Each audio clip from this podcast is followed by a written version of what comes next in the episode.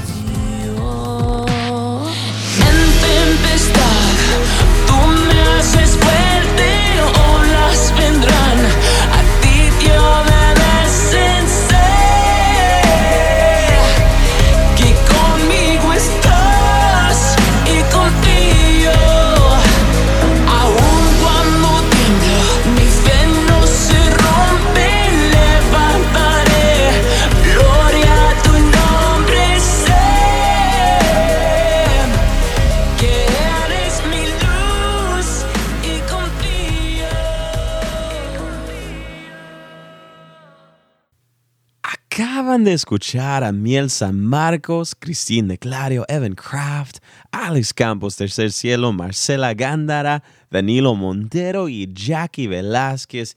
Y hoy en el programa nos acompaña Henry Alonso contándonos de sus vivencias como empresario y como alguien que es parte de la industria de la música cristiana en español. Con nosotros, el fundador y el director ejecutivo de Adarga Entertainment Group, Henry Alonso.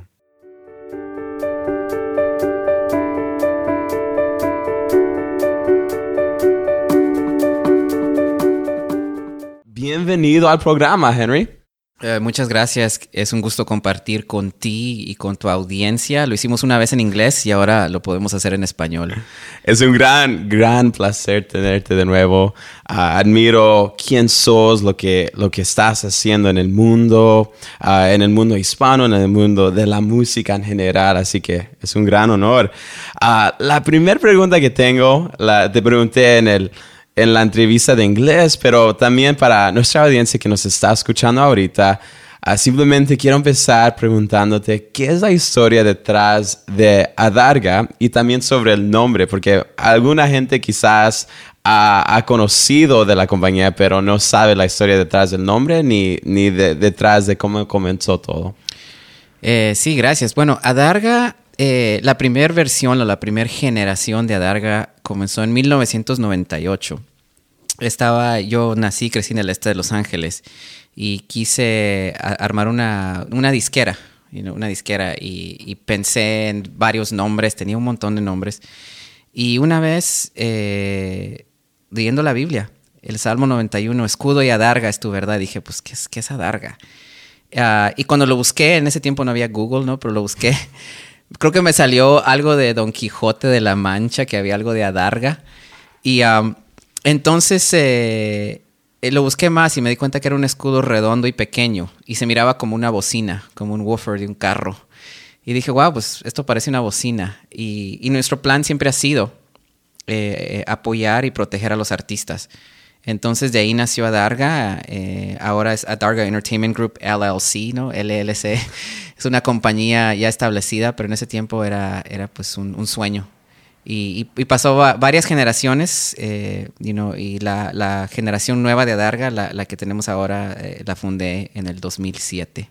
Increíble. Y hasta la fecha han podido trabajar con artistas de, gran renombre como Marco Varientos, Cristín de Clario, Amiel San Marcos.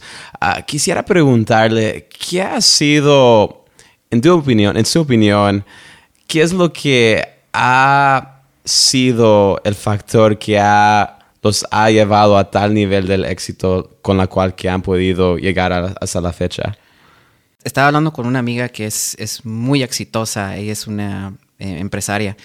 Y um, estábamos hablando de, el, momento cuando te das cuenta que no ha sido lo que has hecho tú, sino que ha sido algo divino o ha sido algo más de tus fuerzas, ¿no? Yo te puedo decir de, mi lado, de, lo que nosotros hemos hecho es que estos últimos 10 años eh, yo ah, me preocupé por estudiar, me preocupé por aprender. Eh, mi papá me decía, eh, hay una diferencia entre el conocimiento y la sabiduría, y me mm. decía, sea sabio y no, no solo aprenda de un libro, pero aprenda de la gente. Y me decía, ¿quieres saber la verdad de la vida? Pregúntale a un viejito, me decía. Y no sé si se oye mal, ¿no? Pero, pero pregunta a alguien que ha vivido muchos años. Y entonces eh, tuve mentores, e, eso me ayudó mucho, gente mucho mayor que yo, ah, que me ayudó a, no solo a entender el libro, pero también a entender la vida.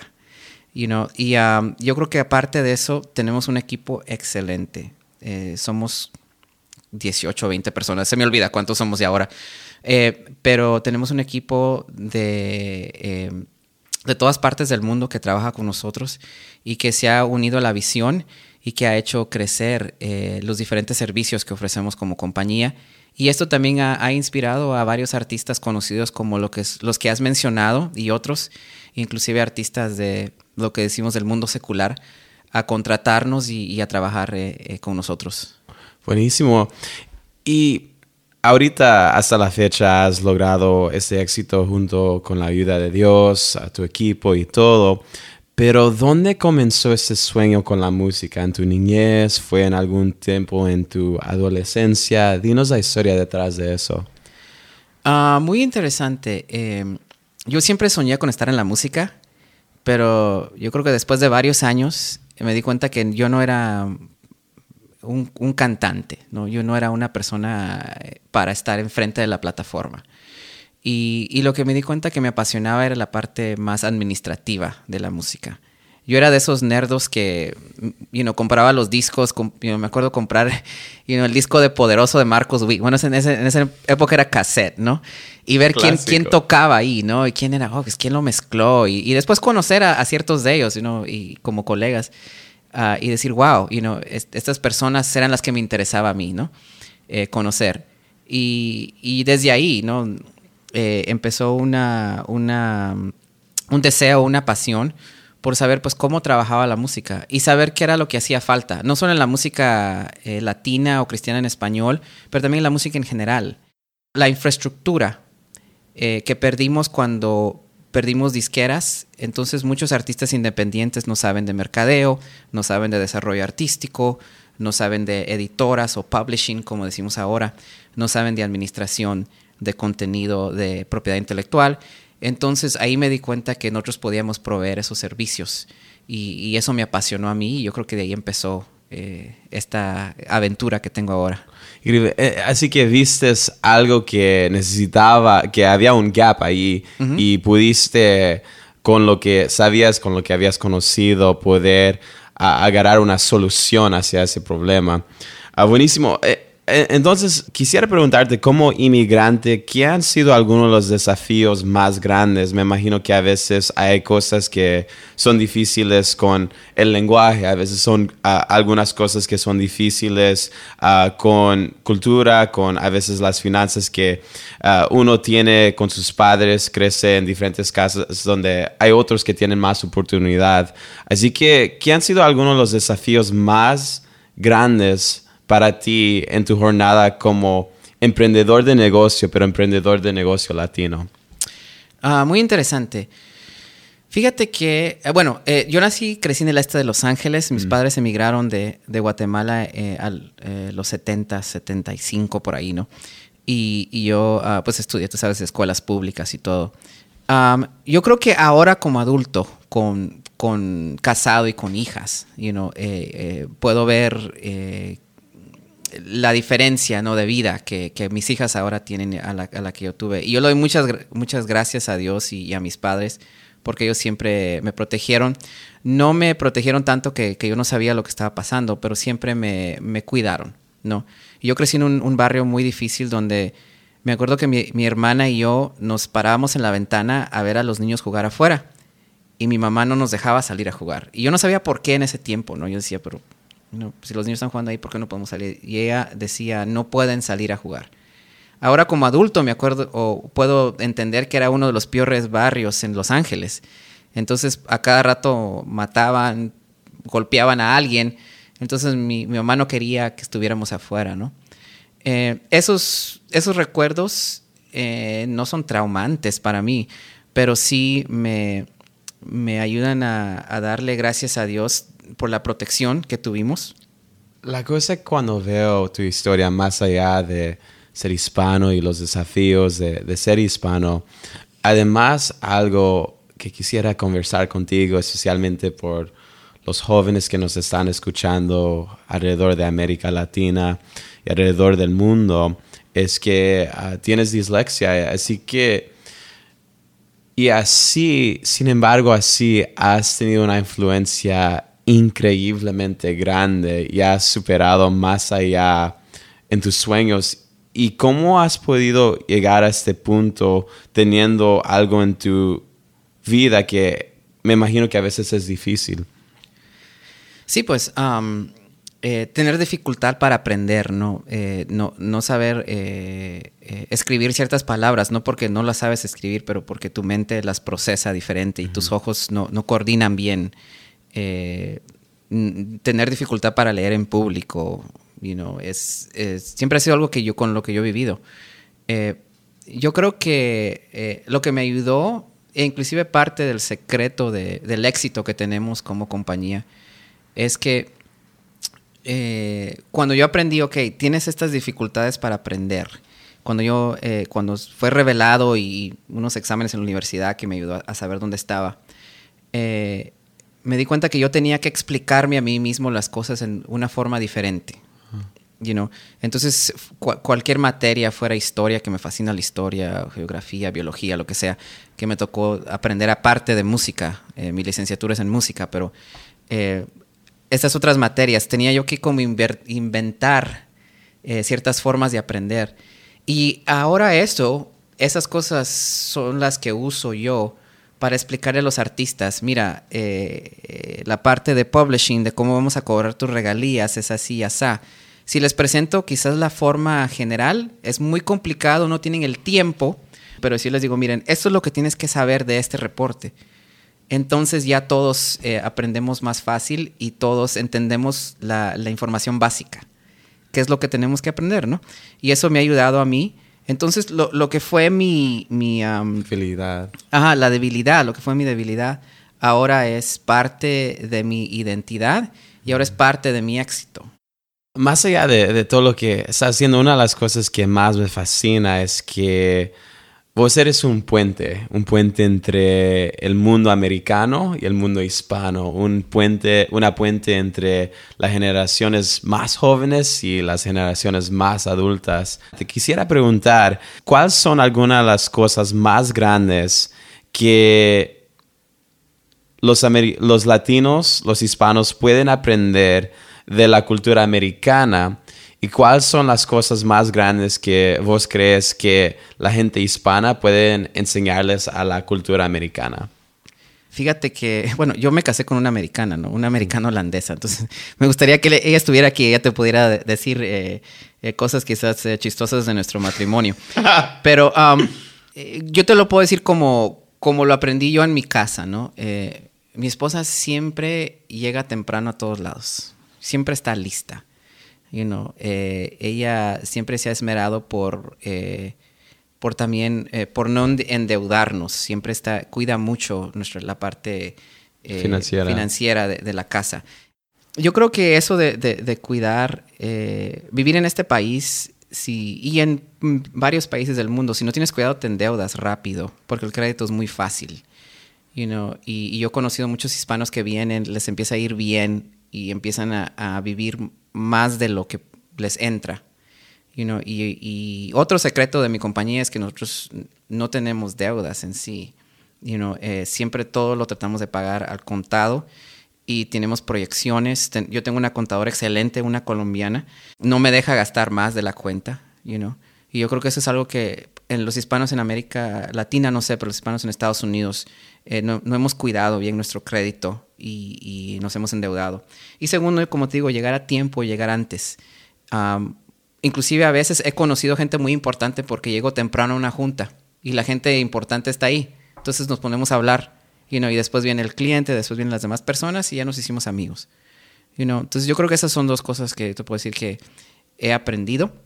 Cosas que, he enseñado. Han habido oportunidades donde yo soy el único hispano, you know? E inclusive me acuerdo una vez que me tocó, am, yo estoy en la, en la junta directiva de la Gospel Music Association, de la Asociación de Música Gospel. Y estaba ahí en una junta directiva donde estaba eh, varios presidentes de disqueras, de Capitol, de Word, de Integrity, de varias disqueras. Y todos son amigos míos ahora. Y estaba el presidente de Pepsi Cola y otra gente. Y me dijeron, oye, pues danos una explicación de lo que es la música latina, ¿no? Y yo me paré y les di una explicación en cinco minutos, los hice reír, y no todo lo que tienes que hacer para, para conectarte con un público. Y después cuando me, me iba a sentar me di cuenta, wow, yo soy el único hispano en este, you know, en este, en este espacio y les, eh, les pude dar una, una posición positiva, una explicación positiva de nuestra música, que es más que la Macarena, que es más que Despacito, que es más que la Bamba, y no, es, es, mucho más y, y ellos pudieron eh, aprender de mí como yo aprendo de ellos.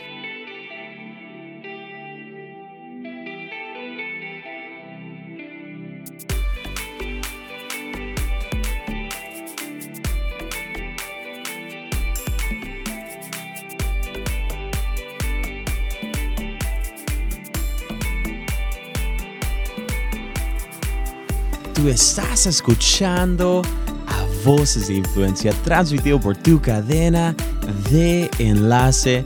Yo soy tu anfitrión Joshua Galdes y el día de hoy tenemos con nosotros al fundador y al director ejecutivo de Adarga Entertainment Group, Henry Alonso.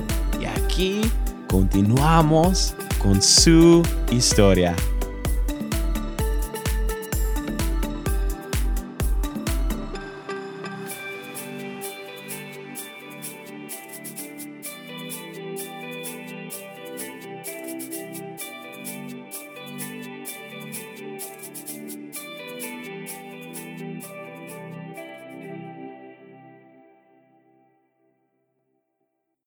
Dices que trabajas eh, en la compañía que, dirigís con artistas seculares y también artistas cristianas. Así que quisiera preguntarte, ¿qué ves como la conexión entre la música secular y la música cristiana? Porque mucha gente a veces uh, divide las dos, pero no ven que en muchas formas la música cristiana a veces es algo influente influente a la música secular y, viceversa. Sí. Uh, bueno, aquí quizás me voy a meter en problemas, ¿no? pero, pero, por eso, por eso estudié música, ¿no? Por muchos, muchos años y la sigo estudiando. Eh, um, hay varias formas. Yo, yo, creo que tú como teólogo entiendes que históricamente la iglesia no tenía una división entre lo sagrado y lo secular. Esto es más reciente. También históricamente músicos como Juan Sebastián Bach, you know, músicos eh, que fueron, eran directores de alabanza en su iglesia, ¿no? Y, y, uh, y también crearon eh, eh, um, eh, obras, The Well-Tempered Clavier, no sé cómo decirlo en español, ¿no? Pero crearon obras que ayudaron a entender la música o que fueron como el nacimiento de la música contemporánea. Eh, Juan Sebastián Bach ayudó a afinar el piano. You know, entonces, si, si tú, digamos en América Latina, si tú tocas un do you know, o un, una, un C chord. Eh, ese afinamiento vino de las teorías de Juan Sebastián Bach, un director de alabanza en su, en su congregación.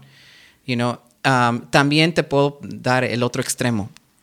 Hay una, un documental que se llama 20 Feet from Stardom, a 20 pies del estrellato. Es un documental acerca de gente que hace voces de fondo para artistas. Uh -huh. Y en este documental, muchos artistas hablan sobre cómo lo que ellos querían era la música de la iglesia afroamericana en el rock. Mm. Entonces, eh, los Rolling Stones, eh, Bruce Springsteen, mucha gente habla de que lo que la música popular buscaba es tener esa fuerza vocal que tenía la iglesia afroamericana. Entonces tú miras que la música cristiana y la música secular siempre han coexistido. Entonces yo creo que ha habido un, un separamiento, o, you know, ha habido un distanciamiento, decir, oh, esta es música cristiana, es música secular. Pues yo, yo he estado en varios lugares, en los Latin Grammy, donde yo represento a artistas cristianos y nos abren la puerta porque saben el poder del público que nosotros tenemos. Mm. You know? Entonces, eh, cuando Dios nos dijo, porque para nosotros fue un, un llamamiento eh, que sentimos de parte de Dios, a ser llamados a ser puente entre lo sagrado y lo secular. Y yo al principio pensé que eso quería decir que nosotros íbamos a llevar las buenas nuevas a lo secular, pero lo que no entendía es que Dios me quería enseñar muchas cosas que ya estaban en lo secular. ¿Qué marca la diferencia entre los artistas en la cual vos llegas a casa y dices, Dios mío, esta persona es una bendición, y las otras personas que quizás me imagino que trabajas con distintas personalidades, llegas a casa y dices, Dios mío, ayúdame. ¿Qué marca la diferencia entre los, los artistas mejores para ti? Bueno, eh, yo creo que en nuestro equipo, eh, nosotros, eh, con, sea, con, quien sea que trabajamos, eh, nosotros siempre decimos que nosotros trabajamos con el artista, no para el artista, ¿no? Som somos colegas. Y, y, sentir ese respeto mutuo de, de, parte del artista, donde se dejan aconsejar, donde... Uh, y muchas veces tienen razón. You know, han habido veces que me dicen, mira, tienes este plan, pero no lo quiero hacer así, lo quiero hacer así. Y resulta mejor. Know, entonces, tener la eh, el deseo de trabajar en equipo nos ha ayudado mucho. Y hay, hay ciertas veces que nos ha tocado eh, trabajar con personas que quizás tienen una forma de hacer las cosas y lo, lo, han hecho así por 20 años y lo quieren hacer con nosotros, pero si no casamos en ciertas cosas y, si no quieren entender la tecnología o, cómo lanzar un álbum hoy en día, es mucho más difícil trabajar con ellos. Una persona que, que ha sido eh, tan linda ha sido Danilo Montero. Él se ha dejado guiar por nosotros. Estuvimos con él en los, en los uh, Latin Grammy, hicimos eh, la promoción de, del disco que ganó Latin Grammy.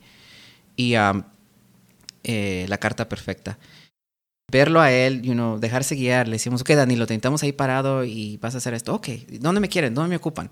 You know, siendo el pastor, siendo una persona tan, tan de tanto respeto para mí, uh, y verlo, con, you know, y ahí contar historias de, de su hija, de, de, you know, de lugares donde, donde, um, donde les ha tocado eh, estar en América Latina. Eh, you know, algo tan lindo para mí, you know, tener esas experiencias más personales quizás con, con los artistas y ver que, que, son tan amables y que la verdad lo que predican lo viven cuando son artistas mm. cristianos. Mm. Hemos hablado de, de mucho, uh, de, de, tu trayectoria, de, de, la música, pero en este momento, antes de que vayamos a nuestras últimas preguntas, uh, conociendo que hay mucha gente que nos está escuchando desde Guatemala, tu, tu uh -huh. país natal, hasta México, Colombia, donde quiera, uh, y alrededor del mundo. ¿Hay algo que, que, tienes dentro del corazón que quisieras comunicar con el público, con nuestra audiencia ahorita que nos están escuchando, sea de los sueños, sea de la música, sea de el carácter uh, que, que, que, toma liderazgo? ¿Hay algo en tu corazón que quisieras compartir? Um, bueno, yo creo que lo que tú sientes en tu corazón hacer o ser, eh, no lo sueltes porque yo tengo ya casi 20 años en la industria de la música y ha sido difícil, han habido temporadas muy difíciles, pero esa misión que yo siempre sentí y siempre quise realizar, la estoy realizando ahora. Uh, yo le digo a los estudiantes que me toca dar clases en la universidad, les digo que para mí la determinación es más importante que el talento. Y le digo, yo conozco mucha gente talentosa trabajando en cafeterías, y mucha gente determinada en la radio. You know? Y hay gente que me dice, bueno, pero esa persona ni sabe cantar y por qué es tan famosa. Pues son determinadas o tienen un equipo determinado alrededor de ellos. Y si tú eres determinado y talentoso, vas a llegar muy lejos. Como Christine, como Miel San Marcos, como Adilo Montero, como mucha gente que es determinada y talentosa y tienen una meta eh, espiritual que los ha llevado hasta donde están. Increíble.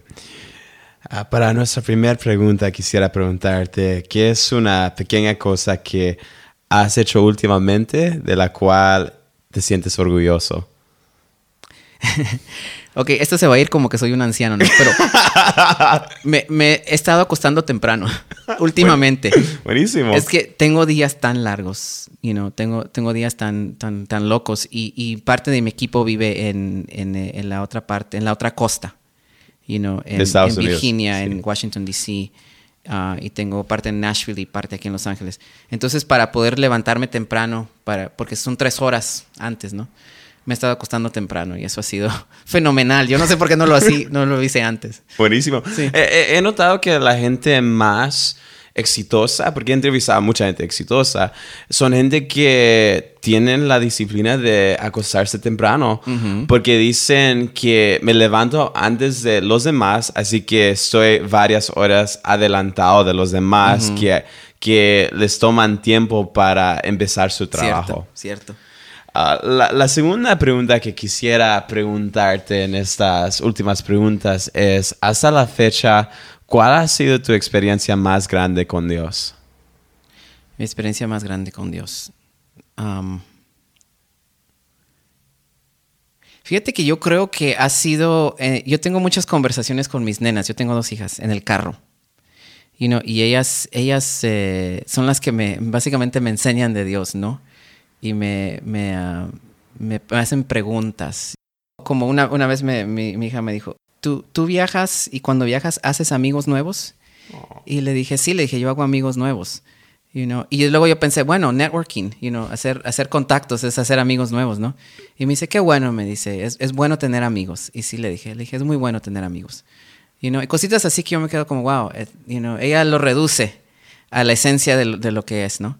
Y siempre le digo que ore por mí. La, la, la mayor tiene cinco años, la menor tiene tres. Y a la mayor le digo, pues ora por mí. Y a veces me llaman por FaceTime, me llaman por, por el teléfono y, y oran por mí cuando estoy en viajes, ¿no? Muy lindas. Increíble. Ah, si pudiéramos retroceder 10 años, ah, ¿cuántos años tienes hoy? 39. Así que pudiéramos regresar cuando tenías 29 años y podías mirarte a los ojos y hablar con Henry Alonso. ¿Qué le dirías? Am, creo que, que no tome las cosas tan en serio. You know? ten, ten más eh, pasión por la vida, pe- ríete más, ¿no? Am, yo creo que hace 10 años estaba muy preocupado por, eh, porque estaba empezando esta compañía.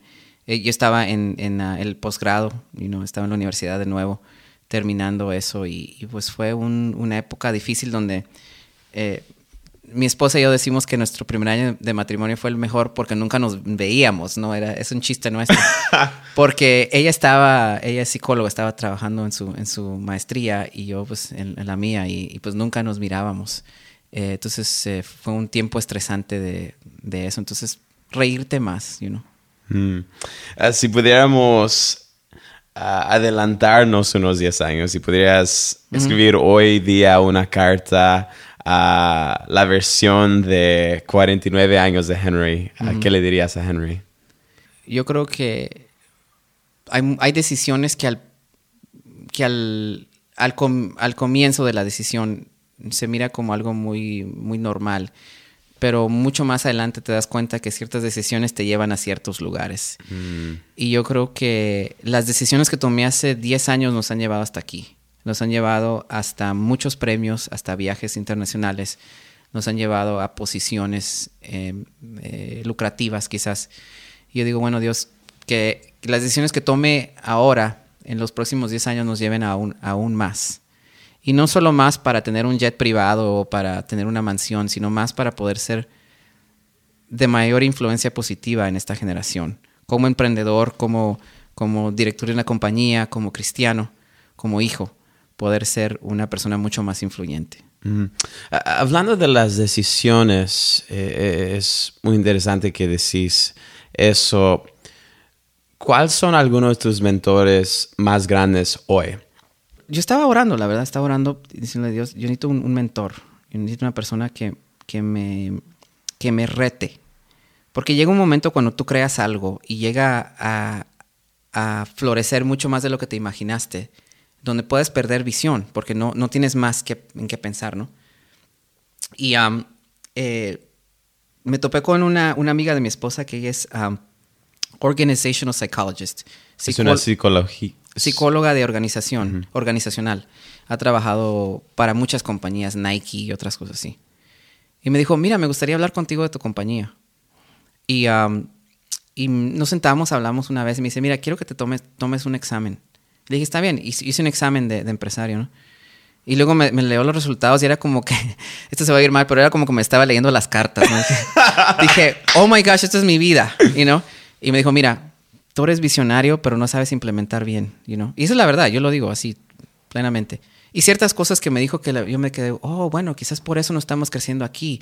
Y quizás por eso mi equipo ejecutivo no entiende que vamos para allá, pero no sabe cómo vamos a llegar, porque yo soy demasiado visionario y no sé implementar, ¿no? Entonces, eso me ayudó a pedir ciertas, eh, cierta ayuda, inclusive dentro de mi equipo. ¿Cuáles son los pasos para llegar allá? Y nos estamos abriendo otras partes de la compañía. Y no solo porque se me ocurrió, vamos a abrir eso y ahora lo vamos a hacer. Y tristemente eso pasa mucho en las empresas, ¿no? Que el, el líder, el presidente dice, ahora vamos a hacer esto y todo el mundo va para allá. Pero ¿cómo vamos a llegar allá? ¿Cómo vamos a hacerlo florecer? Y ah, entonces esta persona, um, Destiny, me ha ayudado a... eh, ha sido mi mentor, mi mentor or- organizacional. Y gracias a ella hemos podido crecer la compañía. Porque yo estoy aprendiendo a ser un mejor líder. Estoy aprendiendo a, a ser un, una mejor, un mejor amigo y también un mejor jefe. You know? Y también he aprendido a, a cuidar a mi gente mejor. Porque a cierta gente le estaba añadiendo el estrés, ¿no? Vamos a hacer esto. Pero pues sabían que mm, aparte de vamos a hacer esto, no, no iban a recibir más información de mí. Entonces ahora yo, antes de yo abrir la boca, tengo que decir, ok, vamos a hacer esto y estas son las tres fórmulas que pienso que vamos a usar para implementar esta cosa nueva, este nuevo procedimiento adentro de la compañía. Wow, wow. Sé que mis respuestas son largas hoy, creo que... no, me encanta, me encanta, porque, porque la cosa es que en realidad quizás hay, hay muchos que todos tenemos tendencias. Lo que estás diciendo más temprano es que tu debilidad es tu fuerza, tu fuerza es tu debilidad. Hay alguna gente que son increíbles para implementar. Esa es meta número uno, dos, tres, cuatro, pero después de las metas no tienen ninguna visión después. Hay otras personas que son buenos en ser espontáneos, porque a veces se necesita, y otros que son más organizados. Así que e, es bueno pensar de eso. Regresando a, nuestras últimas preguntas, la, última pregunta es, el día de mañana, cuando has dado tu último suspiro y el mundo ah, de la música, a tus familiares, tus colegas están hablando de quién fue Henry, ¿qué es lo que quieres que, se diga de, vos? Hmm. Um, yo creo que, que, mi meta siempre ha sido eh, que fue buena onda, ¿no? Fue, fue cool, you know, fue chilero, um, no sé cómo decirlo, en, chilero dicen en, Guatemala, ¿no? Fue chido en, México, ¿no? Um, que fue, fue buena onda, you know, no, no tengo... Fue un buen hombre. Sí, no, no tengo una... Um, eh, ¿Cómo te puedo decir? una meta de, tener un monumento en mi nombre, ¿no? Eh, como, no sé si has ido a ese parque o a ese cementerio en, Francia donde están todos, donde está Chopin y están todos los, los grandes ahí, y, you know, que hay unos monumentos para ellos. No, ni no. Eh, yo creo que si, mi esposa, mis hijas, mi equipo dicen fue buena onda, you ya, ya gané. Increíble. Ah, me imagino que, hay alguna gente que nos están escuchando, unos jóvenes, adolescentes, músicos, uh, una cantidad de personas que nos están escuchando que quizás quisieran seguir lo que están haciendo con Adarga y también quizás en el futuro quisieran ah, trabajar con ustedes. ¿Qué es la mejor forma en la cual ellos se pueden conectar con ustedes y posiblemente trabajar con ustedes? Ah, gracias. Bueno, nos pueden encontrar en las redes sociales, ah, en todas las redes sociales, eh, como Adarga Group. Se los deletreo, es A-D-A-R-G-A. Y Group de grupo, se lo deletreo también, G-R-O-U-P. So, Adarga Group es nuestro um, símbolo en, todas las redes sociales y ahí se pueden conectar con nosotros también a adargagroup.com y pues ahí estamos para servirlos. Eh, tenemos un equipo muy extenso en diferentes países y, um, eh, pues es, es un gusto poder trabajar en lo que nos apasiona. Buenísimo. Gracias, Henry. Gracias a ustedes. Pásenla bien. Qué conversación tan edificante el día de hoy con Henry Alonso. Aquí continuamos con un segmento cortito, lo que va a ser nuestro próximo episodio con Sixto Poras. Mire, usted puede llevar a sus hijos a la iglesia, pero si usted es un hipócrita que en la casa grita, maltrata, hiere, sus hijos odiarán a Dios. ¿Por qué? Porque no comprenden el rostro de santo que usted pone en la iglesia y el rostro de agresor que pone en la casa. Entonces yo no puedo imponer a mis hijos que amen a Dios. Mis hijos van a amar al Dios que viene en mí, van a aprender a mi lado, van a caminar conmigo. Ellos van a escucharme hablar, van a ver cómo yo manejo finanzas, van a ver cómo yo me comporto con Helen, van a ver cómo yo trato a las demás personas, van a ver si yo soy justo con las demás personas. Los valores no se imponen, los, los valores se modelan. Así que la próxima semana tenemos con nosotros a Sixto Poras en una entrevista que te prometo te va a impactar, no te lo puedes perder. Estamos muy agradecidos que hayan apartado este tiempo para convivir y escuchar la entrevista del día de hoy. Si algo les impactó, les animamos a que compartan este episodio con sus seres queridos, familiares y amigos, porque si algo les impactó a ustedes, es muy posible que también sea de bendición para otros también. Como siempre, es un gran honor y privilegio estar con ustedes cada semana.